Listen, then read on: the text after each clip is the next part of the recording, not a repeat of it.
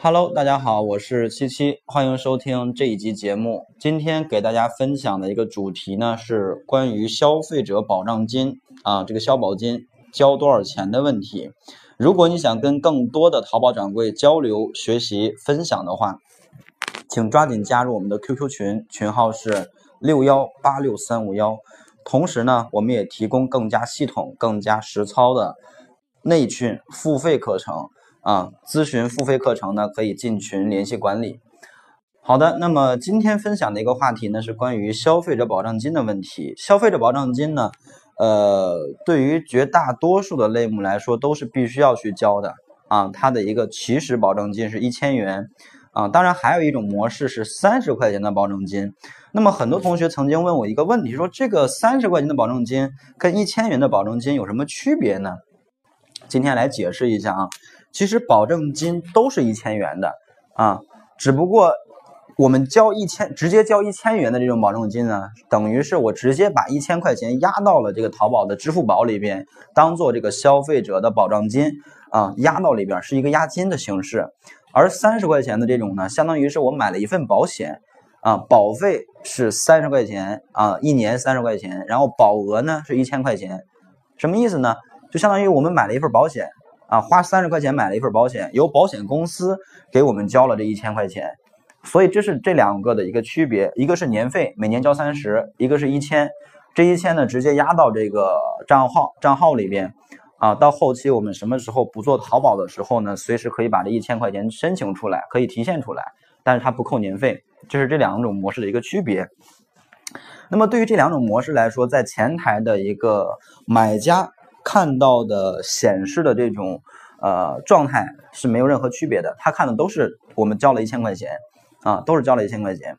那么对于这个点，它有没有流量上的影响呢？说实话是没有任何影响的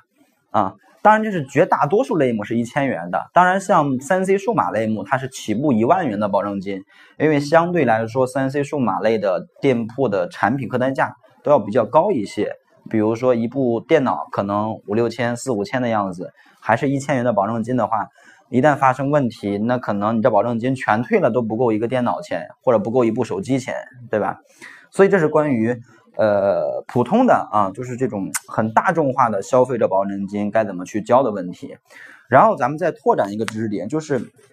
很多同学应该有看到过那种消费者保证金交了几万元甚至几十万元的这种情况。哎，前两天就有一个同学问我说：“老师，我看了一个店铺，他的保证金交了十万块钱。哎，这东西是不是交钱交的越多，我的店铺权重就越高，我的排名就越靠前，我的流量就越多呢？”他问了我这样一个问题。今天呢，也是跟大家分享一下。实际上呢，你交一百万、交一千万，跟你交一千块钱的，对于店铺的排名上来说是没有任何区别的。啊，所以大家不要说，哎，我交钱更多，我排名就靠前，没有这个说法。但是呢，为什么还是有有一些店铺他会交更多的钱在这个支付宝里边，在这个消费消费者保障金里面呢？因为大家这样来考虑一个问题，比如说，我是一个卖手机的啊，或者我是一个卖笔记本电脑的这样的一个卖家，这个类目按道理来说是交一万就可以去发布宝贝去开店了，但是呢，我直接给这个账号里边交了，比如二十万。啊，我充了二十万到这个消费者保证金里边，并且呢，我把这个东西当做是我的一个营销噱头，对吧？我把这个消费者保障金的那个位置的图片截图，然后去放到我的详情页里面，去给这个东西解释。怎么解释呢？就是普通卖家消费者保障金只有一千元啊，我可以写只有一千元，因为大多数类目都是一千元嘛。这种情况下。我的店铺为了最大化保证消费者的一个利益和信任和保障，小店保证金是二十万，所以相信啊，大家能够通过这样的一个保证金看到小店的一个实力啊，我们通过这样的一个保证金来给到消费者最大的保障，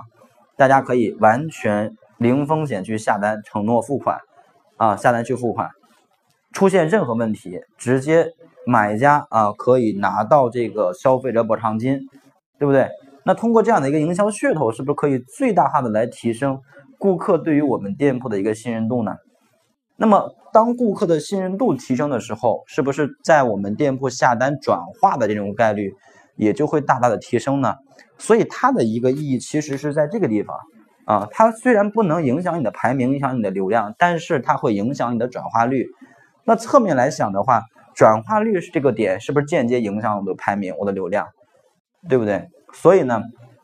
这块我们可以做一做文章啊，我不用交二十万，交一百万。我交个五千块钱，或者交交个一万块钱，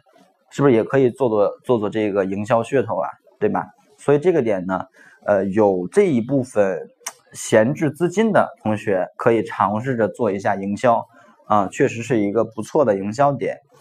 好的，那么这个分享内容呢就分享到这里。如果想跟我进行交流的话，可以添加我的个人微信：幺六零七三三八九八七。好的，今天就到这里。